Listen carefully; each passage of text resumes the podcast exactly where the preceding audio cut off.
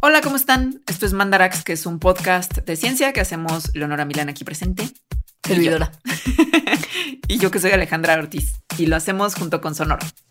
Sonoro es una plataforma de podcast que nos produce y nos distribuye y a quienes les mandamos un muy fuerte abrazo. Y a quien más abrazo le mandamos es a todos ustedes que escuchan, sobre todo a las personas que además de escuchar han decidido contribuir para que Mandarax pueda hacerse, es decir, nuestros Patreons. Y sí, Para enterarse de qué es el Patreon de Mandarax, visiten patreon.com diagonal Mandarax.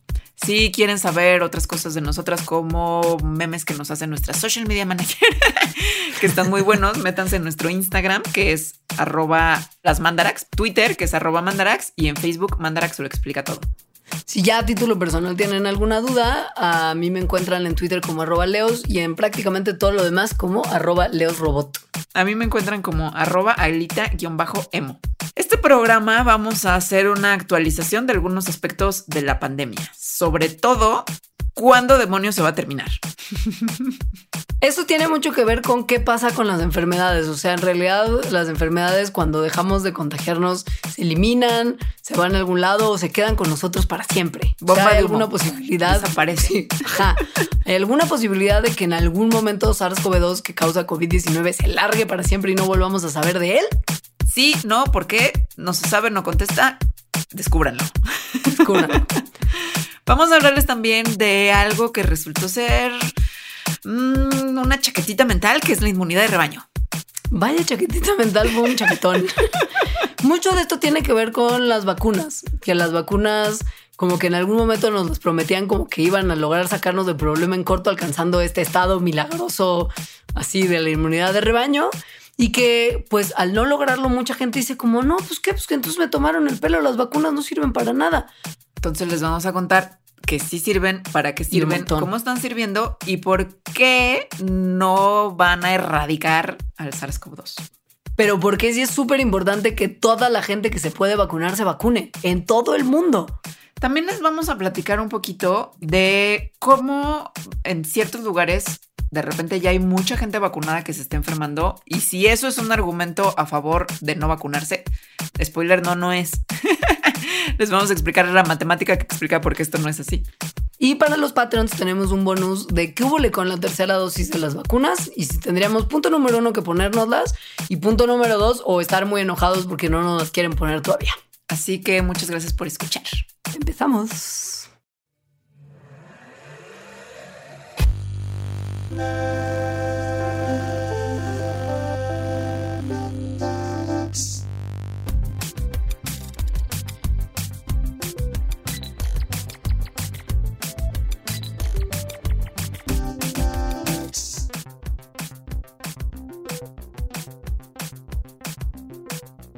Hola, ¿cómo estás? Pero no del todo. Güey, yo sí estoy medio del todo mal porque hoy de caso, o sea, fue, no, es que no sabes. Había escrito en un mail sobre un recibo, una factura o algo así, como de, oye, ¿me podrías mandar estos datos? Es que mi contador es medio soquete. Y no le reenvié ese mail al contador sin quitarle la cadena anterior y lo leyó.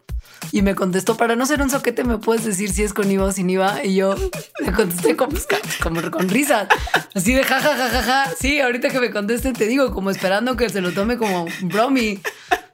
Pero, güey, o sea, hoy es un terrible día. Siento que tengo que huir del país. A mí una vez me pasó algo muy similar con mi comité tutor del doctorado. No, Alejandra, no. Güey, no. Otro día lo contaré porque Ok. desviaríamos mucho del tema pero mandé un mail así como de odio a este güey, ta, ta, ta, ta, ta, ta, ta, send al güey que odiaba. No. Dale, no. y además, no me di cuenta hasta que ese güey le escribió a mi tutor reenviándole mi correo. Claro. claro. Lo bueno es que mi asesor, que es una de las mejores personas que he conocido en el mundo, se lo tomó, o sea, más bien fue como, ¿por qué quieres que este güey se muera, no? Y ya. Qué, qué shock. O sea, lo que es muy tremendo es que en Sí. este momento en particular, yo justo, o sea, si de por sí la pandemia me ha quitado mucho en términos como laborales y financieros y así, siento que ahora directo tengo que huir del país. O sea, él que ahora sabe que yo creo que a veces es medio soquete, que tiene todo el control sobre mi situación fiscal, probablemente me odia. Entonces, según yo, es cosa de empezar a huir. O cambiar de contador. Es lo que creo que es más pertinente. Ay, pobre, seguro un eso que te ser contador, según yo, es súper difícil. Ya no voy a profundizar más en eso. Ok, ok, ok. Pero vi tu cara, vi tu cara. Si estuvieran viendo esta grabación, habrían visto la cara de Leonora que dijo mucho. Me arrepiento mucho de lo que pasó, es lo único que tengo que decir. Contador, si me estás escuchando, lo siento mucho. No sé cómo resolverlo. O sea, porque ya lo hice como salir como de bromi, pero no sé si escribirle un correo como diciéndole, güey, lo siento mucho. Si eres medio soquete, pero no era para que te enteraras así. Lo siento mucho, pero esto puede servir como una oportunidad de crecimiento para ti.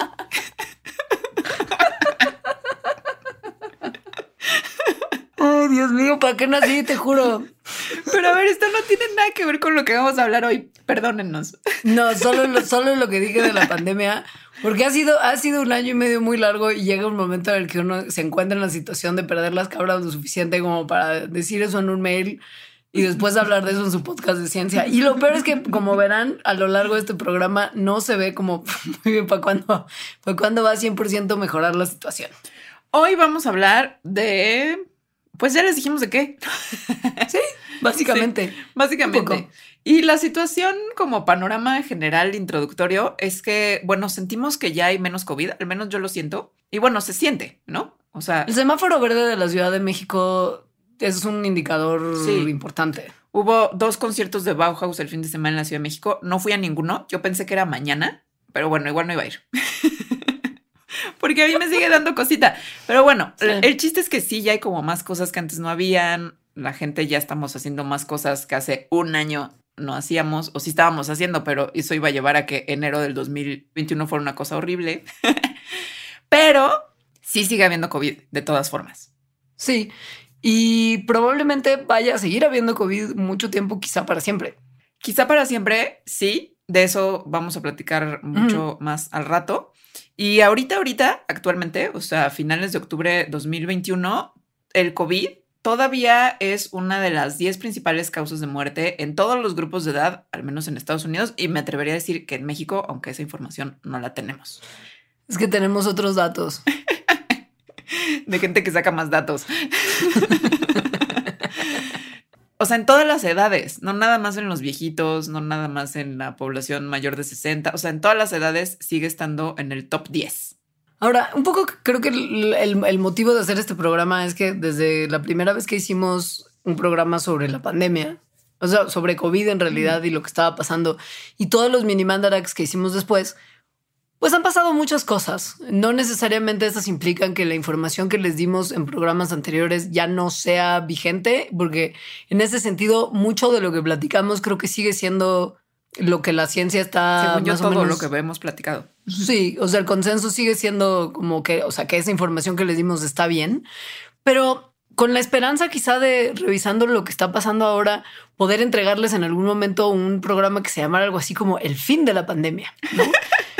Pero viendo justo la información, pues la realidad es que es más bien como de en dónde estamos ahora con la pandemia, que está bien, está bien. Poco a poco, poco a poco va avanzando la cosa. Y sobre todo la pregunta de, bueno, ya, ¿no? O sea, como, como el, como el meme de, güey, ya. ya. O sea, ¿cuándo se acaba? ¿Cómo se acaba? ¿Qué, o sea, ya hay vacunas, ¿por qué no se ha acabado si ya estamos vacunados? ¿Qué, qué huele con eso?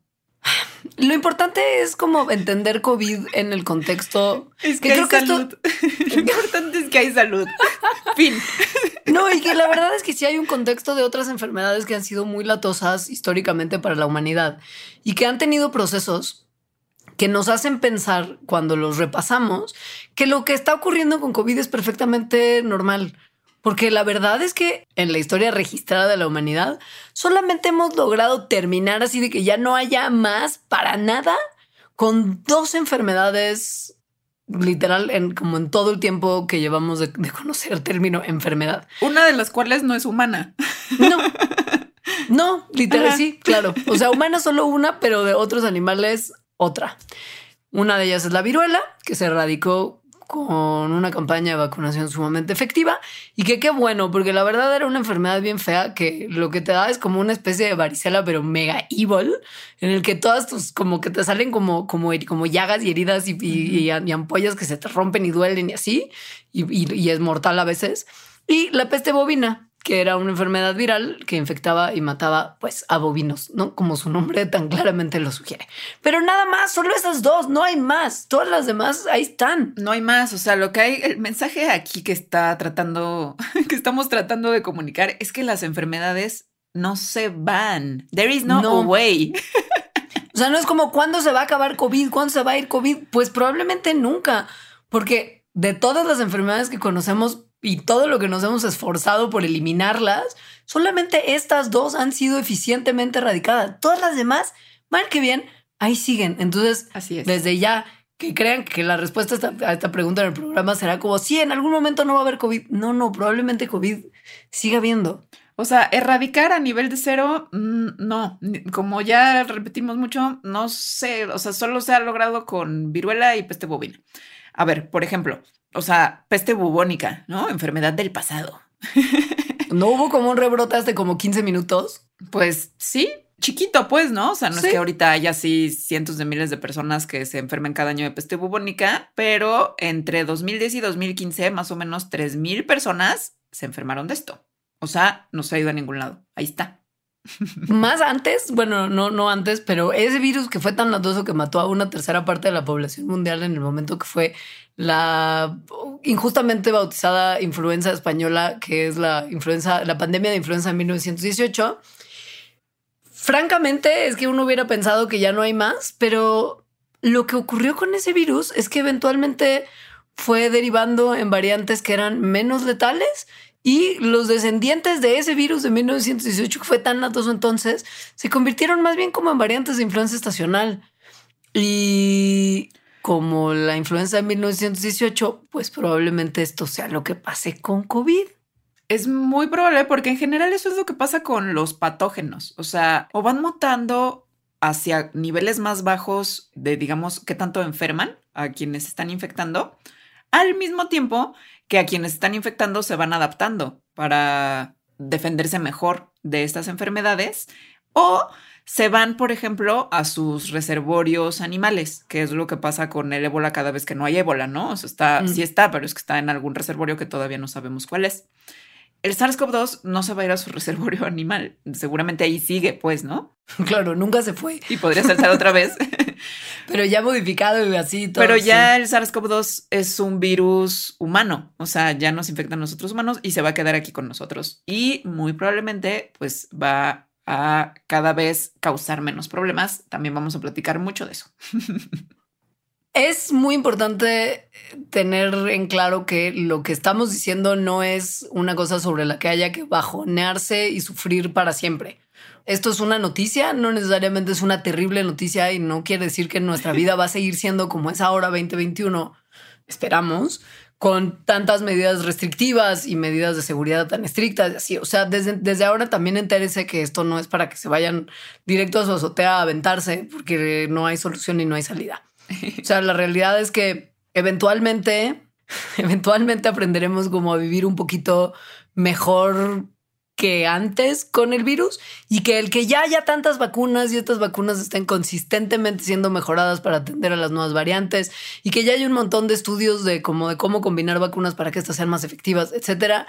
Esto, y siendo que estas además son muy seguras y efectivas, esto implica que si logramos que la suficiente gente se vacune, el momento pandémico de COVID, o sea, de SARS-CoV-2, termine pronto y con una mortalidad mucho menor de lo que tendría si no se hubiesen desarrollado estas vacunas. O sea, es eso. La pandemia como tal sí va a acabar. El SARS-CoV-2 probablemente no.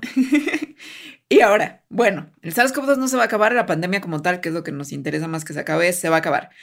¿Cuándo se va a acabar? ¿Cómo se va a acabar? ¿Qué pasa cuando se acaban? Bueno, em, cuando las enfermedades ya no son pandémicas y como ya dijimos, tampoco se erradican, se vuelven endémicas, más bien. Y eso es lo que sí o sí le va a pasar en algún momento. Eso no metería las manos al fuego de cuándo, No, pero en algún no. momento le va a pasar al SARS-CoV-2, se va a volver endémico, ya no va a ser pandémico. ¿Qué es eso de que sea endémico? Pues mira, para, para entender que es endémico, primero hay que tener un, refre- un, re- un refresh de que es pandémico, ¿no? Porque a lo mejor ya se nos olvidó de estar oyendo esa palabra todos y todos y todos los días. Una pandemia es algo que decreta la Organización Mundial de la Salud cuando el crecimiento de una enfermedad es exponencial. O sea que las tasas de crecimiento de esta enfermedad se van por los cielos y cada día los casos crecen más que el día anterior. Y además está en un montón de países o en un área muy grande.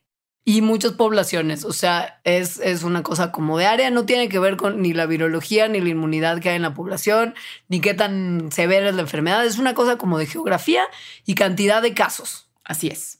Ahora, endémico significa cuando una enfermedad de repente se presenta de manera pues más o menos repetida, o sea, como que hay brotecillos en un mismo lugar o en una región particular.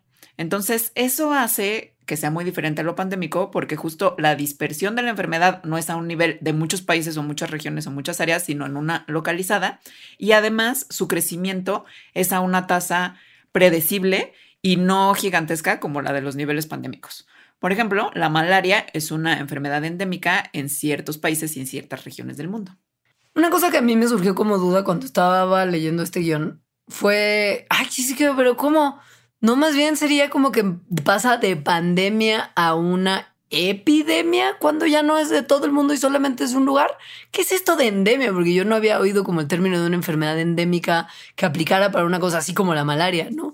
Entonces, lo que es importante tener en mente para diferenciar entre epidemia y endemia es que en una epidemia la enfermedad se está reproduciendo y esparciendo rápidamente, activamente. Hay casos nuevos de la enfermedad que rebasan sustancialmente lo que se espera de una enfermedad común y corriente.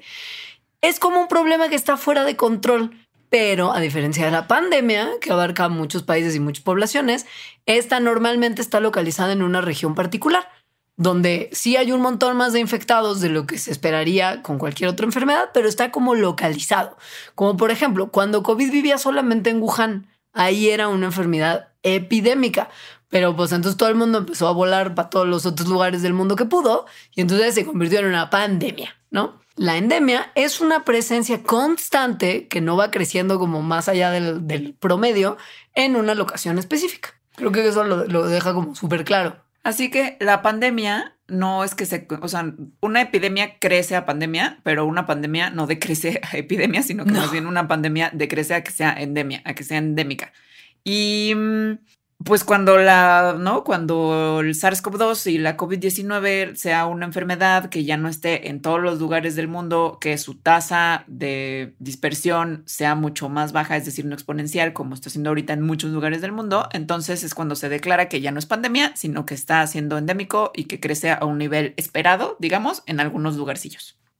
Esto es lo que se piensa entonces que va a pasar con nuestro body SARS-CoV-2, que se va a convertir en endémico en grandes, como en muchas partes del mundo, eso sí, y que va a estar circulando constantemente entre la población humana, pero causando cada vez menos casos de enfermedad grave. Eventualmente se calcula, y ojalá, puede tomar años o décadas, ¿eh? eso sí, o sea, no es que va a ser pasado mañana, pero quizá va a ser algo como justo como esas enfermedades de infancia que te dan como varicela, ¿no? O como los cuatro coronavirus que ya tenemos los humanos como viviendo entre nosotros, que lo único que te dan es una gripa común. Probablemente todo el mundo nos han dado los cuatro de chiquitos y fue alguna gripilla o un catarro que nos dio. Y entonces se genera inmunidad y ya cuando te vuelve a dar más de grande no te da tan fuerte. Em, cuando eso pase, cuando el SARS-CoV-2 sea endémico y entonces esté ya circulando en la población sin tantas consecuencias a la salud, es decir, como causando un catarrillo y no mandando a tanta gente al hospital ni matando a tanta gente, pues la transmisión también se reduce, porque si estás menos enfermo, pues entonces transmites menos partículas del virus. Eh, eh, y además no se llenan los hospitales ni, ¿no? ni crashean los sistemas de salud, lo cual es uno de los grandes problemas de la pandemia. Y también probablemente más gente va a estar vacunada porque ya habrán pasado unos cuantos meses más para dar tranquilidad a todos los que dicen, no, no me vacuno porque hicieron esa vacuna súper rápido. A lo mejor en, qué sé yo, dos años ya le perdieron el miedo y ya se vacunan contra SARS-CoV-2 como se vacunan contra la influenza año con año. Y eso también va a hacer que se reduzca la transmisión de persona a persona. O sea, esto en teoría tendría que irse poniendo mejor con cuestiones también de como pues responsabilidad de los, de los, de los humanos que tenemos que ser responsables para llegar a eso. Y si eso ocurre, entonces SARS-CoV-2 va a ser uno de los otros coronavirus. El quinto coronavirus. El quinto. Sí. X. Ahora, esta transición no va a pasar así como que de repente. Justo pueden pasar años o décadas y depende sobre todo de tres cosas, que es cuánto tiempo nos dure la inmunidad, ya sea la inmunidad natural, o sea, de que te dio COVID y entonces tienes inmunidad o de que te vacunaste qué tan rápido evoluciona el virus, lo cual depende de qué tan rápido se está transmitiendo y evolucionando, como ya explicamos en un mini mandara que es de hace poquito, y cómo las poblaciones adultas, cómo las poblaciones mayores se vuelven inmunes durante la pandemia misma, que tiene que ver con las dos anteriores.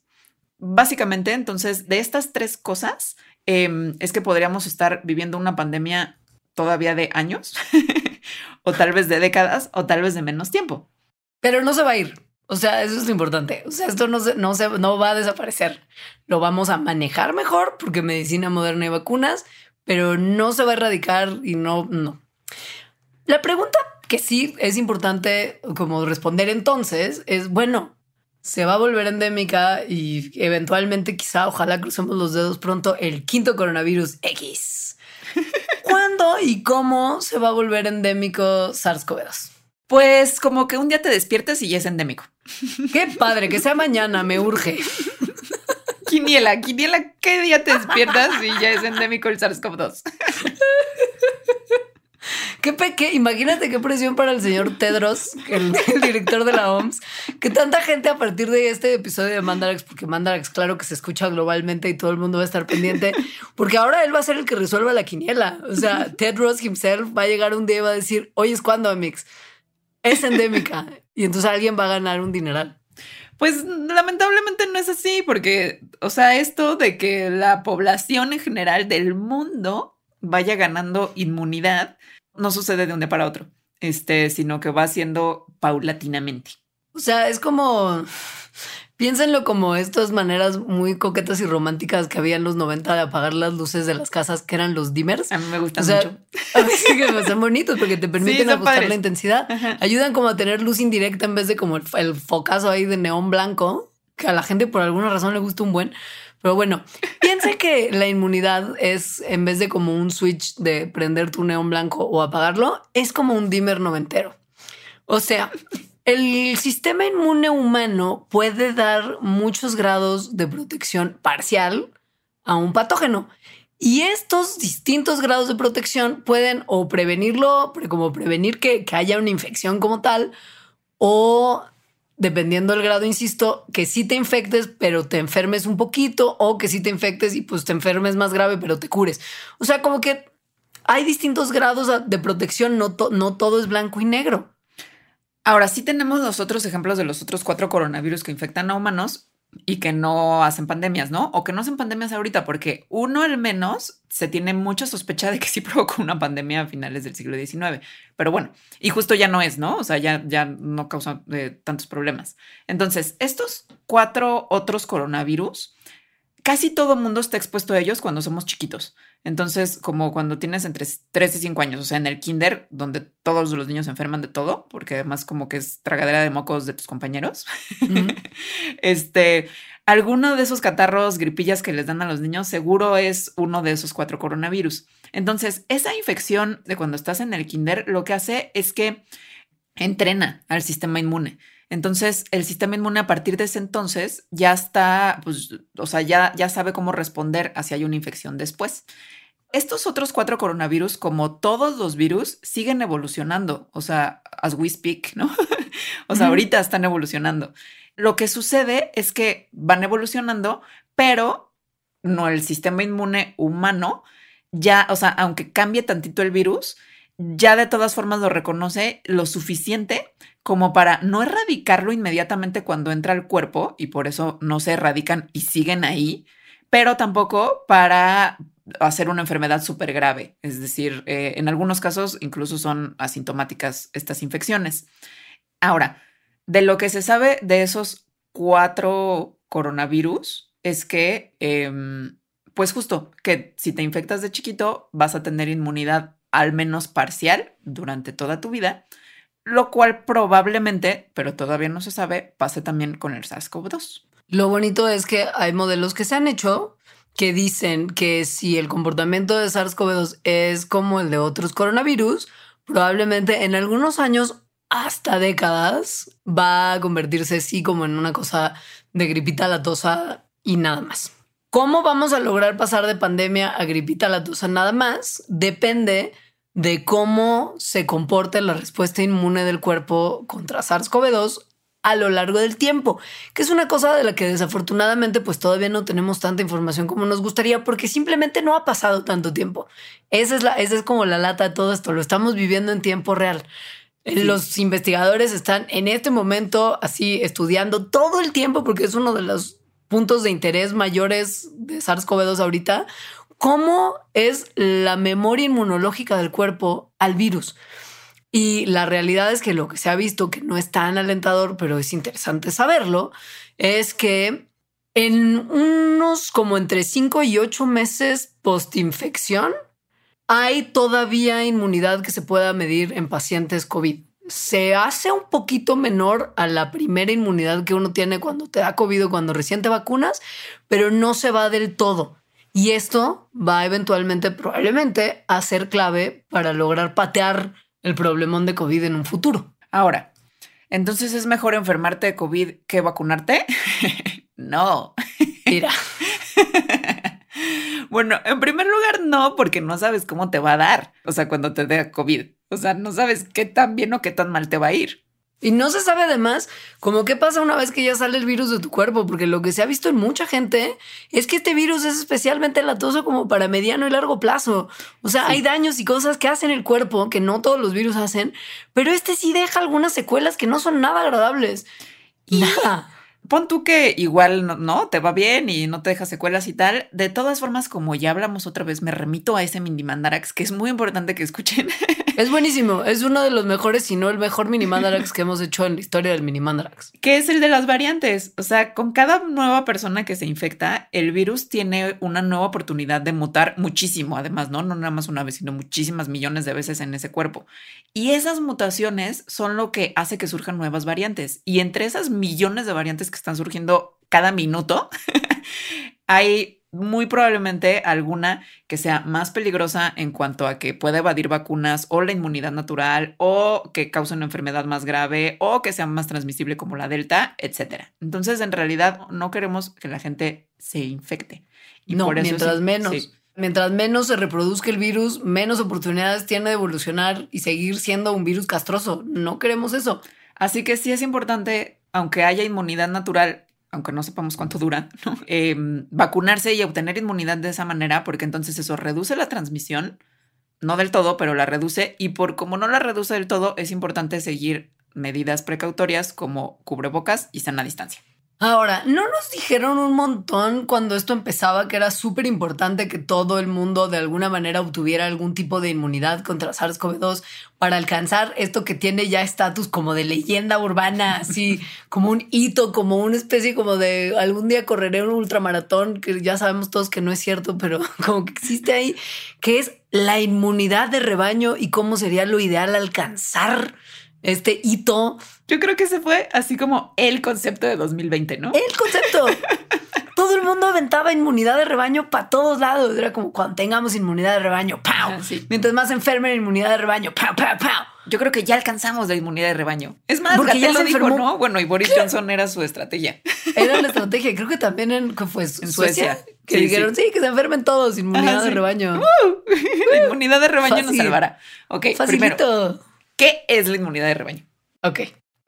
Es cuando una fracción suficiente de los individuos de una población desarrollan inmunidad, ya sea porque se infectaron o se vacunaron, y entonces la transmisión viral se reduce a un nivel que es prácticamente negligible. O sea, en otras palabras, es cuando hay inmunidad de rebaño en una población, es cuando en esa población el número promedio de personas infectadas por una sola persona está debajo de uno. O sea, que si hay un paciente cero, que en este caso vamos a llamar Leonora. Disclaimer, Leonora no es el paciente cero de nada hasta ahora. No dije Leonora Milán, es una Leonora, Leonora ex. Leonora X es nuestro paciente cero que tiene COVID y entonces va e infecta a otra persona. Pero esta otra persona ya no infecta a una tercera. Eso significa, o sea, la tasa de transmisión es menor a uno. Claro. Ahí es cuando ya hay inmunidad de rebaño.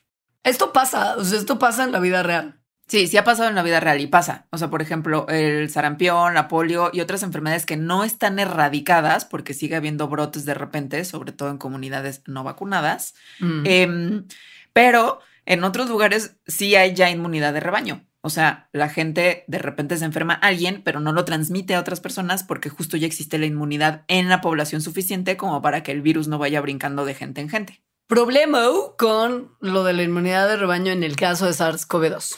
Se calcula que para que lográsemos tener inmunidad de rebaño contra SARS-CoV-2 tendríamos que, o sea, como el, como el Porcentaje de la población con inmunidad. Ujú, Ajá, sí. tiene que ser entre 60 y 90%. Ya sé si se vacunaron o se infectaron, cualquiera de los dos. En este caso da igual. Es como lo pone Sarah Shank del Atlantic, una analogía muy bonita que es como apagar una fogata con agua donde tienes que humedecer los leños lo suficiente para que si se, como que no se vuelva a prender. Pero ¿qué pasa si no le echas suficiente agua a la fogatita y no mojas bien los leños? ¿Qué tal si se están secando más rápido de lo que los logramos mojar? O sea, ¿Qué es lo que está pasando con ahorita la pandemia? O Sí, sea, hay como gente que se- se ve- vacunada, hay sí. gente con inmunidad natural porque ya se infectaron, mucha pues, o sea, sí hay mucha gente vacunada y mucha gente también ya se enfermó, pero, o sea, eso es como que le echaron agüita a los leños, pero hay tantos leños y tan calientes en otros lados que el fuego sigue prendiendo en la fogata de la pandemia. tan, tan calientes en otros lados como Texas. Oh. Pray for Texas. Voy por Florida. Según yo, a mí me preocupa más Florida que Texas. Bueno, no, porque Texas encima tiene lo del aborto que está resultando ser una patada en la espinilla. O sea, sí ese estado. No, no entiendo por qué los, los tejanos no mejor piden que se les regrese a México, te lo juro. Ay, no, no. Make los- Texas- que- Bueno, ya. Make Texas México again. Porque quieren ser su país independiente, pero a ver, Es verdad. Además de esto, o sea, de que entre el Sí. 60 y el 90% de la gente tendría que tener inmunidad para haber inmunidad de rebaño en el en SARS-CoV-2, mm, no es tan esperanzador que en los otros cuatro coronavirus que infectan humanos no hay inmunidad de rebaño. No, no, son como el 20% de las gripas que nos dan anualmente. O sea, inmunidad de rebaño, cero. O sea, 20% es un montón. Una de cada Es cinco personas que tiene gripa tiene gripa por un coronavirus. O sea, sí. Cualquiera de los cuatro, pero, pero eso sí. Sí, entonces O sea- eso quiere decir que siguen infectando e enfermando gente, pues comúnmente, regularmente, todo el tiempo. De hecho, se calcula que si te infectas como con el, co- con el coronavirus de temporada, por llamarlo como así, como con tu pumpkin spice coronavirus, probablemente si te, si te enfrentas a la, a la misma variedad un año después, te puedes reinfectar. O sea, la inmunidad contra eso ni siquiera te aguanta un año. Eh, Y pues es, o sea, es- SARS-CoV-2 también es coronavirus, es primo de estos, mm, probablemente sea similar. No, Puede ser, puede sí, ser. Pensamos que puede ser, sí. Y si es así, lo de la inmunidad de rebaño es lo que se conoce como una chaquetita mental.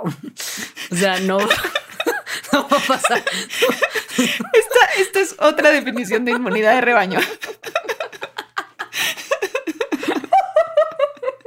Chaquetita mental. Chaquetita mental, porque además está habiendo como mucha selección muy rápida de variantes, o sea, como de, de mutantes de SARS-CoV-2, que están además muchas de ellas mostrando como diferencias en la proteína Spike, que es esta que están las dos, que es la que favorece que, nos infecte. Y que si esta proteína se modifica mucho, se reduce mucho la eficiencia de la neutralización que pueden tener nuestros anticuerpos de ese virus. Y es justo lo que vemos que está pasando. Entonces, chaquetita mental. Es que sí es muy chaquetita mental además porque, o sea, podríamos pensar, bueno, los coronavirus son súper especiales y, y no, o sea, la inmunidad de las personas se va reduciendo, ¿no? En un año ante estos, pero no, la verdad no son tan especiales. No. O sea, en esto de reinfectar, pues, o sea, los virus respiratorios humanos comunes, que ya son En general, todos- que son todos ellos. muchísimos, Ujú. Ninguno de ellos induce una inmunidad durable. Por eso nos tienen que vacunar de influenza cada año. Básicamente, y por eso también justo te sigues, te siguen dando esas gripas virales malévolas de muchos tipos de virus distintos todo el tiempo. Pues sí. Todo el tiempo. Ahora, y si es así, pues también quizá el problema es que se nos vendió, que no estuvo bien, la idea de que la inmunidad de rebaño era una realidad y no una Se chiquitita. nos metió una chaquerita mental. Pero además lo de las vacunas todavía fue contribuir. O sea, Lo que pasa es que se nos vendió también la idea de que la inmunidad de rebaño iba a llegar a través de las vacunas. es eso. Es decir, sí, lo cual en algún momento la verdad es que no fue como una estrategia de marketing para vacunarnos, sino que realmente lo pensamos, porque pensamos que las vacunas iban a reducir la transmisión. Es decir, que el paciente cero, Leonora X, no infectara a nadie, así esa otra persona se enfermara o no se enfermara. Y pues no lo hacen. Ahora, esto No. no fue un engaño. Vamos a revisar qué pasó y por qué se creyó que hacían esto. Y hasta tampoco es una mentira. Sí reducen la transmisión hasta cierto punto. Y lo que es muy importante es que se tenga claro que las vacunas COVID son súper buenas, o sea, incluso inesperadamente buenas. El que tengan como los porcentajes de efectividad que tienen para prevenir la enfermedad grave es para el tiempo que tomó justo desarrollarlas y la tecnología en el caso de las de que era relativamente novedosa, sí han sido mucho más eficientes de lo que se tenía pensado pero no se ha visto con nada de claridad que sean lo suficientemente buenas para el tema de evitar la transmisión. O sea, enfermedad grave, súper buena. Prevenir la enfermedad menos efectivo. Y esto, si insistimos, es clave para la chaquetita mental de la inmunidad de rebaño. Ahora, ya se sabía esto. O sea, las vacunas fueron diseñadas para prevenir la enfermedad, no para reducir la transmisión ni para prevenir la transmisión. Además, por como sabemos que funciona el sistema inmune y la respuesta inmune que generan las vacunas, y no solo las vacunas, la respuesta inmune que genera el propio virus en nosotros, se espera, o sea, era de esperarse que justo la inmunidad se fuera reduciendo con el tiempo, o sea, que se fuera como erosionando. Esto aún más con las nuevas variantes. Entonces, esta erosión de la inmunidad no ocurre como que tampoco es un switch, o sea, no ocurre de 0 a 100 o de 100 a 0, sino que más bien va ocurriendo de una forma predecible que explica por qué la transmisión al principio se pensó que sí se reducía y de hecho sí se reduce, pero luego ya no. Lo que se cree que va a pasar con las vacunas de COVID en términos del papel que van a jugar en nosotros y en controlar esta enfermedad es parecida más que con la, como la vacuna del sarampión, que sí evita un poco que te dé sarampión. Aquí va a ser más como la vacuna de la influenza, que lo que queremos que haga es que reduzca las hospitalizaciones y las muertes, porque ayuda a mitigar lo severa que es esta enfermedad. El virus sigue ahí, pero menos gente se muere que es una cosa que es, es un súper buen objetivo. O sea, Sí. no, no lo olvidemos. Esto es lo ideal. El problema de SARS-CoV-2 no es que sea latoso, sino que mucha gente se, se muere de SARS-CoV-2, bueno, de COVID-19. Entonces, la realidad también es que la transmisión sí va a empezar a hacerse un poquito más lenta. Probablemente porque muchos de nosotros nos seguimos cuidando un buen y esto también ha disminuido probablemente los índices de transmisión, pero las vacunas sí de cierta forma también ayudan a que el virus no se transmita tanto y vamos a explicar un poquito más después. Pero mientras menos transmisión, menos gente está expuesta. Si las personas expuestas están vacunadas, muy poca gente se enferma y se muere. Y esto pues va a ir ayudando a que poco a poco la pandemia se vaya Haciendo mitigando. endemia. Sí, se vaya Yes. haciendo endemia. Es decir, las vacunas sí van a ayudar a esto y sí sigue siendo súper importante vacunarse. Súper. Ahora, otra vez, los cuatro coronavirus que ya existen, o sea, aparte del SARS-CoV-2 que ya existen, infectaron a casi todo mundo durante nuestra infancia. Eh, las reinfecciones entonces hacen que nos sigamos enfermando, pero que nos enfermamos más leve.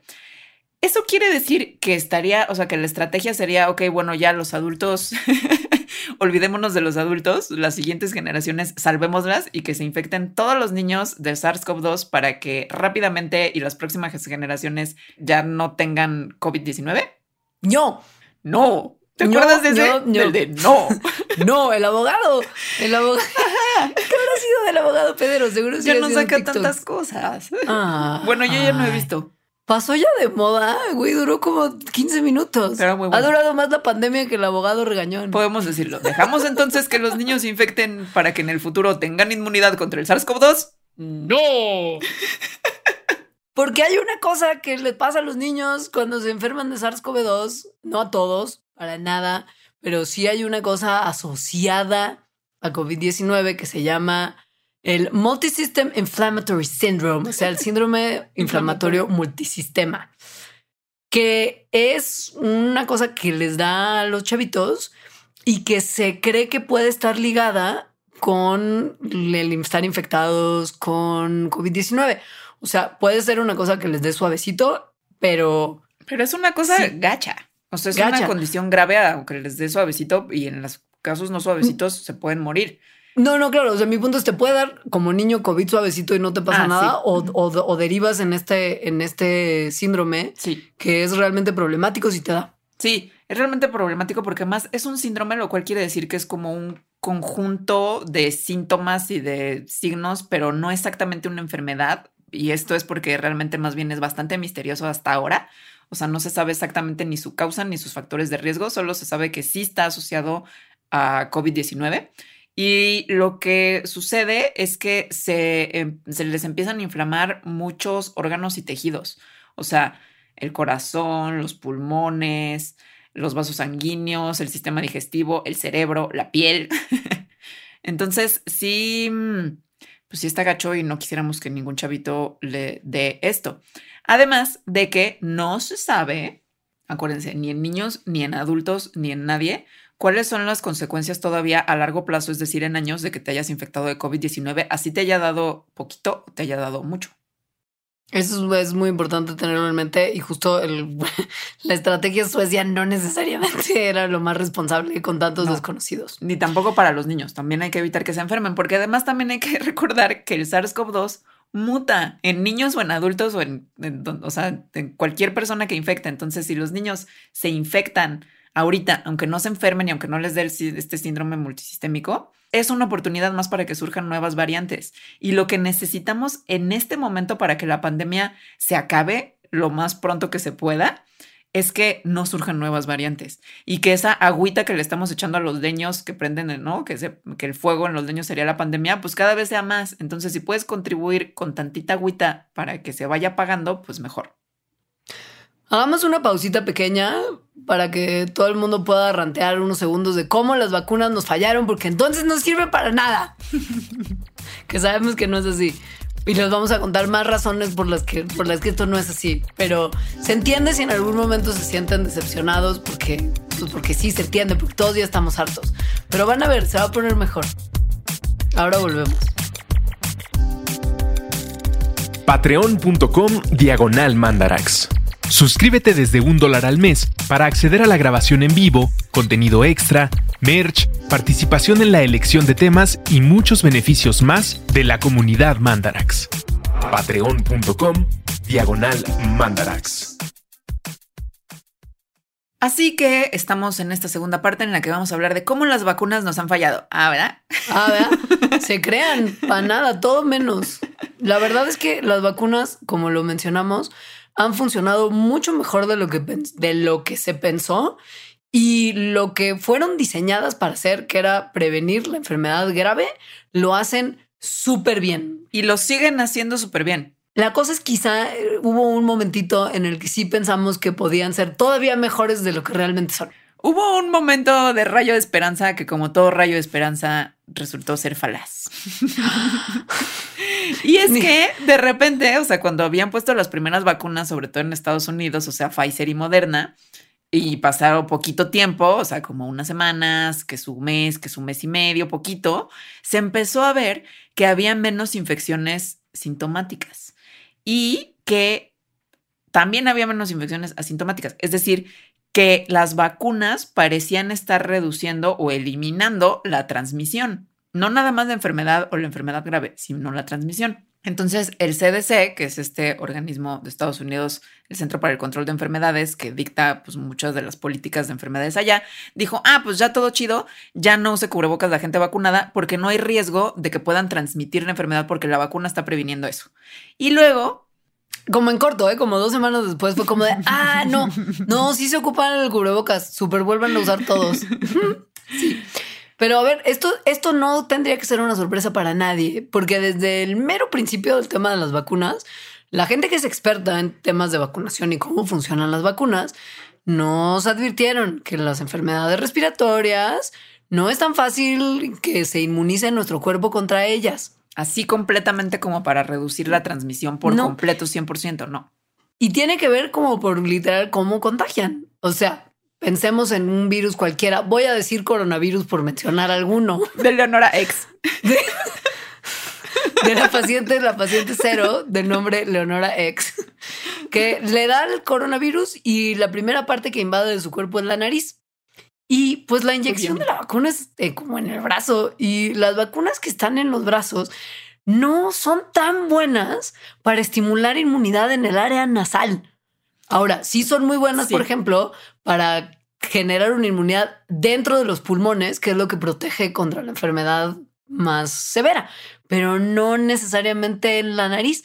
Por eso la vacuna de la influenza no es tan eficiente. Y eso no tiene que ver con que el, el brazo o el músculo del brazo donde te inyectan la vacuna esté lejos de la nariz, No. sino más bien con el tipo de anticuerpos que existen en las mucosas nasales y el tipo de anticuerpos que generan las vacunas diseñadas para ser puestas en los músculos. Muscular. Exacto. No son tan buenas las intramusculares para generar los anticuerpos que hacen que las mucosas prevengan eh, que, que se te meta un virus. Es por eso. Ahora, sí, y si es así como se comporta la vacuna de la influenza, que, que, que justo pasa lo mismo con esta y que tiende a ser solamente entre 10 y 60% efectiva en que la gente no se enferme tal que tenga que ir al doctor, pues es lo que se calcula que probablemente vaya a pasar con COVID si se siguen comportando las variantes como se comportó, por ejemplo, Delta, que es súper contagiosa, ¿no? Entonces, este es un escenario como muy realista y entiendo que puede funcionar como una especie de cubetada de agua fría porque implicaría tener que estarnos vacunando cada año y seguir siendo súper vigilantes y así. Esta cubetada de agua fría es probablemente el escenario más plausible hasta ahora. Ahora, que no impidan la transmisión no significa que no sirvan de nada y que no van a servir para que la pandemia se acabe. Es decir, no necesitamos que una vacuna evite al 100% la transmisión para que sí ayude a ir reduciendo esa misma transmisión y reduciendo la severidad de la pandemia. A llegar al endémico, pues, o sea, no a la erradicación, pero a llegar a la endemia. O sea, las personas vacunadas o con inmunidad natural porque se enfermaron de COVID eh, se pueden volver a enfermar, sí. O sea, pueden, ¿no? Se pueden contagiar, pueden transmitir, se pueden volver a enfermar. Algunas de estas personas incluso se pueden enfermar muy grave y se pueden morir. Eso puede pasar. Pero las probabilidades de que esas cosas pasen se reducen muchísimo. Mucho más la de morir, poquito menos la de enfermar gravemente, menos la de enfermar y mucho menos la de transmitir, pero sí se reducen todas esas probabilidades. Y además, en la historia de la humanidad, o sea, todos los virus eh, de los cuales tenemos vacuna y que se han reducido esas enfermedades y que se han vuelto endémicas o que ya nada más de repente hay brotecitos como el sarampión, lo han hecho gracias a las vacunas.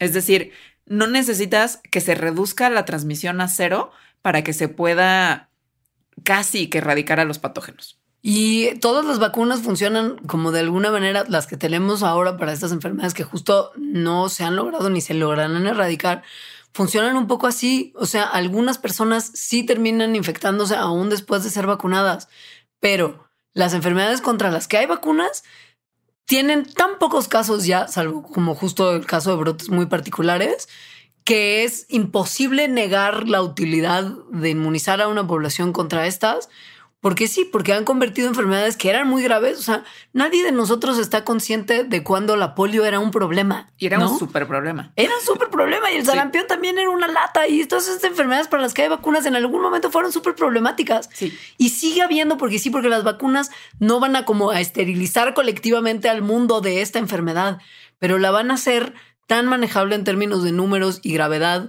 y van a hacer que nuestro sistema inmune esté como como pues como un poquito listo para pelearse con lo que venga y eso ya es una buena señal y ya es suficiente para que en algún momento podamos dejar de hablar de pandemia. Ahora, sí reducen la transmisión hasta cierto punto y luego ya no, que es lo que les venimos eh, prometiendo desde el principio de este programa. y para entender eso, por qué pasa eso y cómo pasa y así, tenemos que entender justo cómo causan, cómo es la interacción del sistema inmune con las vacunas al paso del tiempo. Es decir, una vez que ya te, va- que ya te vacunaron, lo cual explica pues que esa protección empiece como, como también música noventera a fade out. Uf. Me encanta mucha referencia noventera en este programa. ¡Mua! Es que además eso sería muy común y eso sí me, pues se me hace raro, como de, ¿cómo acabamos esta canción? Solo vele bajando poquito a poquito. Pero además como que nunca se consideraba que esas canciones se fueran a cantar en vivo y que resolver el fade out en vivo iba a ser un problemón. O sea, como, güey, ¿cómo lo vas a resolver en vivo? ¿Cómo le vas a ir bajando el volumen al micro? instrumento, instrumento, dejas de tocar. Pero a ver, eso le pasa a las vacunas, a todas las vacunas. O sea, todas las vacunas empiezan a menguar, es decir, como erosionar su efecto en el sistema inmune de una manera que además sabemos cuál es. Lo primero que se empieza a hacer más débil es la protección contra la infección después la protección contra los síntomas y después la protección contra la enfermedad grave. Así. Recordatorio de cómo funcionan las vacunas y el sistema inmune todos trabajando en conjunto. Facilito, rapidito, unos cuantos pasos. Miren nomás. Uno, entra el virus como tal o en su mejor caso la vacuna al cuerpo. Paso número dos, unos güeyes que son como los luchadores de primera línea contra lo que sea que nos infecta, que son medio torpes y toscos, pero que hacen una chamba que es súper importante, llegan ahí a, tratar como de mantener al, invasor afuera. Son brutos pero montoneros. Exacto, es como una... sí. exacto. Esos son miembros de un sistema inmune que se llama el sistema inmune innato. Y lo único que hacen es como sostener, como para decir, no, güey, espérate tantito, tantito, tantito, para darle tiempo allá la estrategia mucho más sofisticada de defensa. como de agarrar la onda y, empezar a, funcionar. Sí, porque ya este, que es el sistema inmune adaptativo, que se toma varios días, porque justo la sofisticación le toma varios días, es generar anticuerpos, que estos anticuerpos reconocen ya específicamente al patógeno y entonces pueden atacarlo a él nada más, ¿no? No nada más como brutamente y, y por montón. Pero para que el cuerpo produzca un montón de anticuerpos, pues tiene que pasar tiempito. Entonces, primero los brutos lo sostienen para que los anticuerpos se produzcan. Después, los anticuerpos, después de varios días, ya realmente empiezan a estar en fuego y defendiendo acá y acá y acá. Y después de un par de semanas, ya el cuerpo está lleno de así estas moléculas que, que están hechas por unos linfocitos, por unas células sanguíneas que se llaman linfocitos B. Y otras que se llaman T. Exacto, que son las T asesinas que tienen un nombre increíble además, que detectan las células que fueron infectadas con el virus y ¡pau! Destruida, ¡pau! Nunca más celular. Tú estás infectada. Pero esto toma un montón de tiempo todo esto, ¿no? Y entonces, una vez que... Toma tiempo y literal, el, o sea, el sistema inmune está creando nuevas moléculas. O sea, se hacen nuevas que después ya no sirven. No, porque además, a ver, cuando ya pasa el riesgo y la amenaza, la respuesta inmune no o sea, no es sostenible que todos estos anticuerpos y células se sigan produciendo para algo que ya no es una amenaza. Es energéticamente costosísimo. Y no solo que se sigan produciendo, sino que los que ya se producieron ahí se queden. No, para nada. porque ya no hay nada que atacar. Imagínate si tu cuerpo estuviera lleno de células que están como para una enfermedad que te dio hace 20 años. No tiene ningún sentido. O sea, estaríamos llenos de eso ni siquiera cabrían en el cuerpo. Entonces, estos anticuerpos y toda la respuesta inmune adaptativa, pues empieza a menguar, empieza a fade out, justamente, lo cual es normal. Es súper normal. O sea, sí. Y la realidad es que esto no quiere decir que entonces estemos indefensos, porque los anticuerpos son de los pocos actores del sistema inmune que se quedan en nuestro cuerpo un par de copias como para que si nos volvemos a enfrentar a eso que hizo que se desarrollaran esos anticuerpos en un principio, nos vuelve a infectar, ya el cuerpo no tiene que responder de cero, responde a partir de algo que ya conoció y entonces toma mucho menos que las dos semanas que tomaría para montar toda la respuesta sofisticada a algo de cero.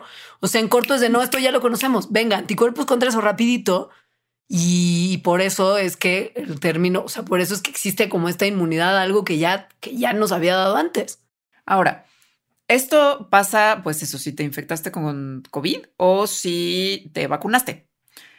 Lo cual explica que al principio, pues sí tengas un montón de anticuerpos como al tiro, de que entonces si acaban de pasar, no sé, dos meses de que te pusieron la vacuna, tres meses, pues los anticuerpos están ahí. Entonces llega el virus y pues muy probablemente ni siquiera te den síntomas, porque están ya los anticuerpos, es decir, no, se, no, no, tuvieron que pasar muchos días para que se crearan muchos, porque ya había algunos ahí. O sea, todavía no se alcanzaban a morir todos y ya no, ya no se había desechado por completo la respuesta inmune aún.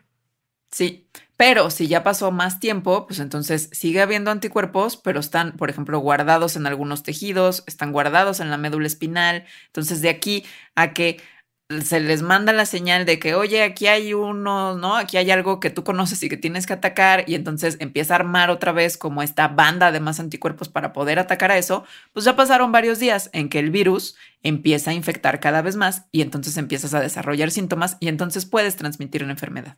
Ahora es por eso que también la gente, o sea, como que se dice que como que esto pasa más cuando tienes inmunidad que se te dio por una vacuna que a que se te dio porque te dio la COVID como tal. Porque las vacunas que se inyectan en el músculo del brazo son muy buenas para estimular la producción de un tipo de anticuerpos en particular que está en la sangre y que son las inmunoglobulinas G. Pero no son tan buenas para producir la respuesta de los anticuerpos que viven en las mucosas, que son las inmunoglobulinas A. Y pues las IgG sí son buenos como para viajar y como están en la sangre van al punto de infección, pero tarda, esto tarda en ocurrir y en lo que llegan, pues a lo mejor el patógeno sí alcanzó a entrar y a infectarnos. En cambio, si se estimulara la inmunoglobulina de las mucosas, pues ahí sí la barrera chida está desde el principio y no hay falla y el, patógeno no entra. Pero el tiempo que tarda en viajar, ahí sí te puedes contagiar. Igual no muy duro, pero sí logra entrar el virus. Ahora, las, estas asesinas T, estas células asesinas, tac, tac, tac, tac, También se pueden quedar guardadas en tejidos durante meses o incluso años. Eh, igual, se tardan un tiempo, ¿no? De que llega una infección, se tardan un tiempo pues en reconocer y otra vez en reproducirse y que haya muchas y en atacar. No se sabe todavía exactamente las células T que se producen por vacunas o por inmunidad natural, cuánto tiempo se quedan guardadas en los tejidos humanos. Eh, hasta ahorita lo que se ha visto es que al menos seis meses, lo cual está bien.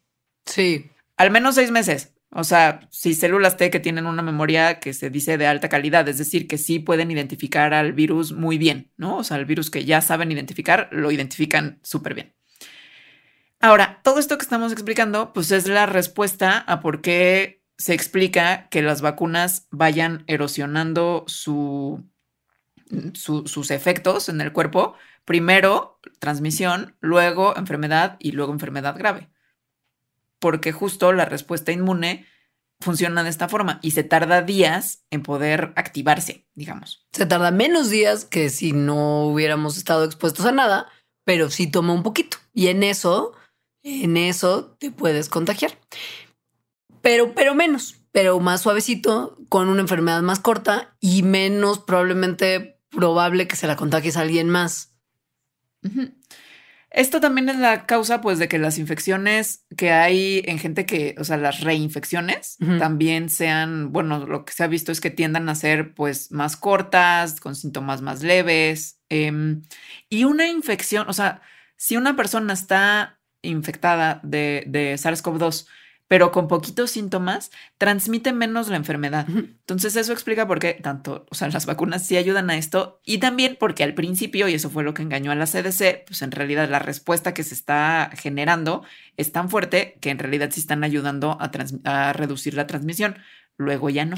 Que puede ya no funcionar la vacuna, la inmunidad, digamos, mejor en algún momento de la vida de una persona que tuvo inmunidad en algún momento, sí. O sea, es real que la memoria inmune es algo que dura mucho tiempo, pero no es para siempre. Y eventualmente las células B que seguían produciendo los anticuerpos como de emergencia por si te vuelves a encontrar con la enfermedad, se mueren, las células T también, igual esas copias se pueden morir. Y ahí es cuando la protección contra la enfermedad y la muerte podría empezar a verse amenazada. Y es lo que preocupa, por supuesto, a los expertos. Por ello es que se sugiere que muy probablemente vayamos a tener que tener refuerzos con de nuestras vacunas en algún momento, en algún momento que no necesariamente es ahora. Y de eso hablaremos para los Patreons en un bonus especial que tenemos. Una cosa muy importante en esto de las vacunas y de si están funcionando y que además a mí varias personas en mi pueblo mágico de Valle de Bravo me han dicho mucho porque aquí es como el otro día vi, no me acuerdo dónde vi y tampoco sé si es confiable la estadística, pero que el 4% de los mexicanos no se quieren vacunar. Y yo dije, ay, todo va a llevar. Ese 4% son, viven aquí. No, Tepos, Tepoztlán, hay mucho en Tepoztlán. Yo, supongo que se dividen entre los dos, porque sí. Pero bueno, uno de estos argumentos que usa mucha gente es que ahorita se está enferma, o sea, como por ejemplo en Israel, que bueno, que hay muchísima gente vacunada, ya se está enfermando más gente vacunada que gente no vacunada. Entonces, ¿qué vuelve con esto? Es muy importante entenderlo, sobre todo con cómo se plantea esta información por parte de los medios de comunicación que gustan de, teniendo ciertos datos, plantearlos de la manera más vendedora posible para que uno lea la nota. Por ejemplo, entre eso y yo creo que en este caso, porque realmente no saben cómo hacerlo. Como lo como porque la matemática involucra una cuestión matemática, exacto, sí. Encabezado. Brote de COVID-19. Tres cuartas partes de las personas infectadas estaban vacunadas. Si las vacunas están sirviendo, ¿cómo puede ser que la gente vacunada sea una proporción tan grande de este brote? Esto es real, ¿eh? Es real. Este, este es real. Es real, es real. Es el que es el clic, es el clic. Ahí se dio el clic. Y, y, bueno, otra vez, ¿no? Es cómo lo comunican. O sea, sí, sí se está viendo, por ejemplo, que, eh, por ejemplo, en Israel, el 60% de los pacientes que están actualmente hospitalizados están vacunados. O sea, eso hasta ahí es verdad. Ahora hay que entender. Hay que entender un montón, un montón de cosas. Hay que, sí, hay que entender en primer lugar que mientras más gente haya vacunada, mientras más porcentaje de la población haya vacunada, vamos a ver más gente vacunada enferma, nada más porque hay más gente vacunada en sí. O sea, imagínense llevándolo al absurdo que el 100% de la población estuviera vacunada, entonces el 100% de los enfermos van a estar vacunados también. Nada más, o sea, porque es más porcentaje de la población la vacunada que la no vacunada. Y es por eso que el que sea en Israel es tan clave, porque Israel fue uno de los países que es uno de los países que más gente vacunada tiene y su historia. Tiene ahorita como el 80% de su población adulta vacunada. O sea, fueron los primeros en decir todos se vacunan, pero pasado mañana. Y sí, fueron de los primeros en tener a mucha gente vacunada. Y esto tiene mucho sentido entonces. Y, y tenemos que entenderlo como lo que es sin necesariamente alarmarnos un montón. Aquí la cosa es que lo que se tiene que comunicar, no nada más cuando haya un alto porcentaje de la población vacunada, sino siempre todo el tiempo, porque si no luego se vuelve muy confuso, que es algo que ha pasado en esta pandemia en todos los lugares, incluido México, es que no hay que comunicar nada más el porcentaje de personas vacunadas que están enfermas, sino de cada cuántas personas vacunadas hay tanto número de personas hospitalizadas y de cuántas personas no vacunadas hay tanto número de personas enfermas también, ¿no? Hospitalizadas. Entonces, otra vez, les voy a decir unos numeritos de Israel. Estos son números reales. Sí. Entonces, son números reales de agosto. En agosto había casos severos en, eh, de COVID-19 en Israel de personas no vacunadas, 214. Y de personas vacunadas completamente, 301. Entonces, aquí, si nada más se da ese numerito así, entonces se podría decir, ah, pues hay un montón, o sea, hay más personas vacunadas con enfermas gravemente que personas no vacunadas enfermas gravemente, lo cual, por supuesto, quiere decir que las vacunas causan una enfermedad grave. Claro. Pero si ese número lo ves como ¿Cuántas de esas 214 personas no vacunadas son de porcentaje de todas las personas no vacunadas de Israel? Cambia la proporción. Porque en Israel casi todo mundo está vacunado. O sea, estamos hablando de 80, 78.7% vacunados contra 18.2% no vacunados. Entonces, de cada 100 mil personas totalmente vacunadas en Israel, solo 5.3 se han enfermado gravemente de COVID-19 y de cada 100.000 personas no vacunadas en Israel, 16.4 personas se han enfermado gravemente, es decir, tres veces más. O sea que la eficacia de la vacuna para prevenir la enfermedad severa, estudiando nada más el caso de Israel, es de 67.5%, que está muy bien y que hace, que valga, que hace que valga toda la pena vacunarse. Y además cambia totalmente esto, o sea, como que comunicarlo de esa manera cambia totalmente la comunicación de hay más personas vacunadas y enfermas que personas no vacunadas y enfermas. Es como, pues sí, en números así sí, pero porque hay más personas vacunadas en general.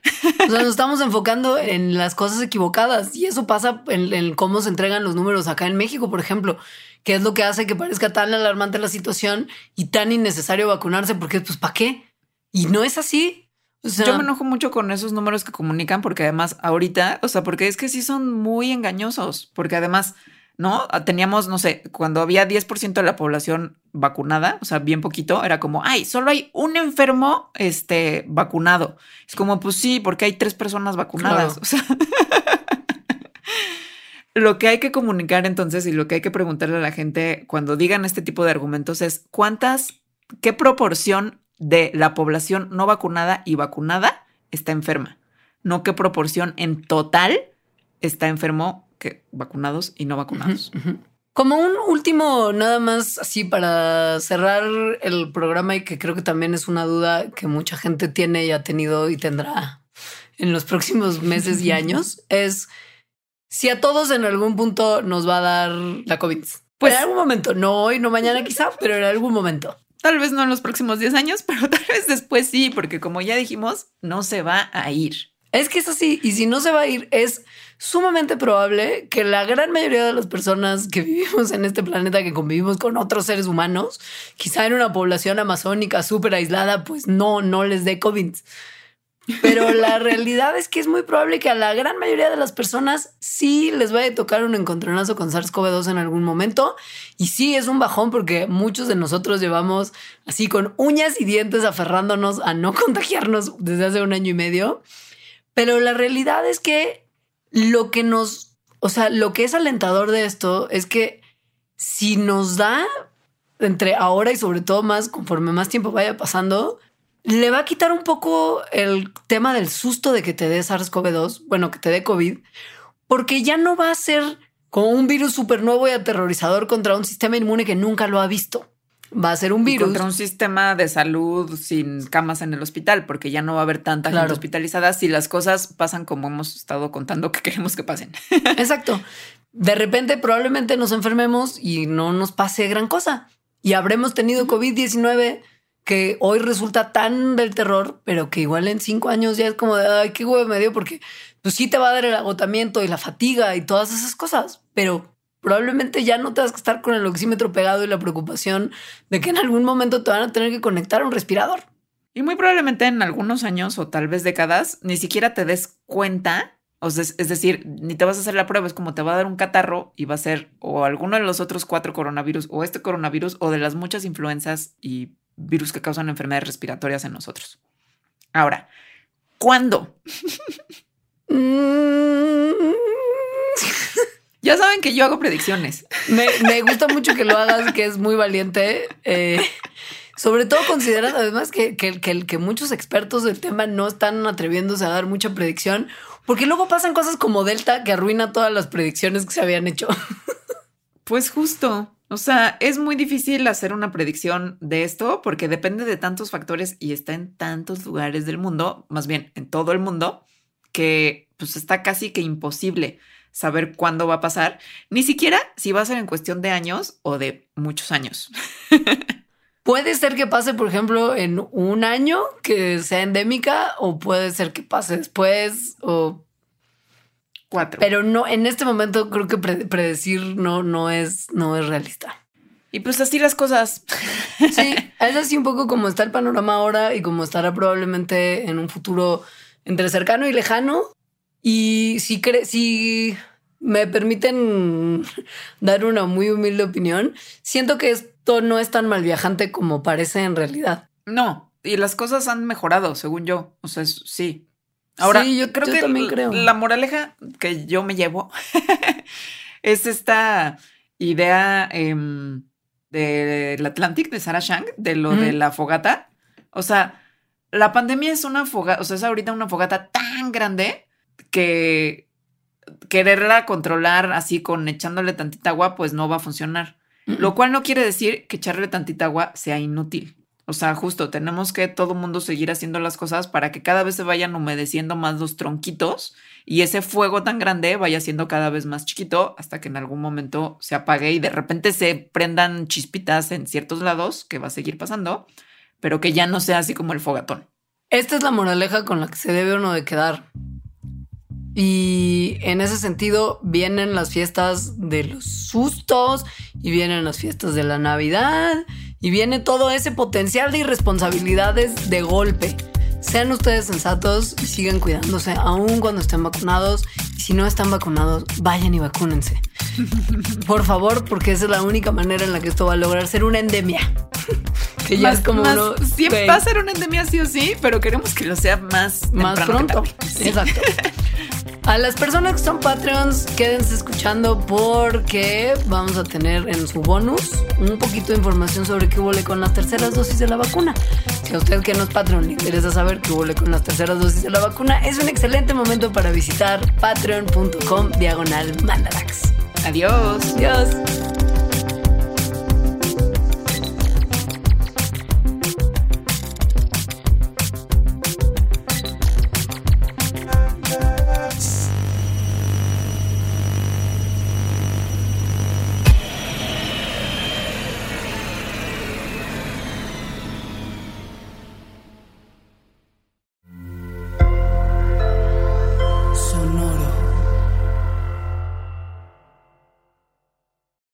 Top Expansión Tecnología. Gadgets. Lanzamientos, reportajes y el negocio de las tecnológicas. En 10 años, el metaverso aportará 5% al PIB de Latinoamérica. Internet ha representado muchos cambios para el mundo y la religión no se ha escapado de ello. Los mexicanos cada vez tenemos casas más tecnológicas. Todo en menos de 5 minutos. Top Expansión Tecnología. Xbox tiene una nueva multa. Adam Mosseri, director de Instagram. Top Expansión Tecnología. De lunes a viernes, a partir de las 6 de la mañana. China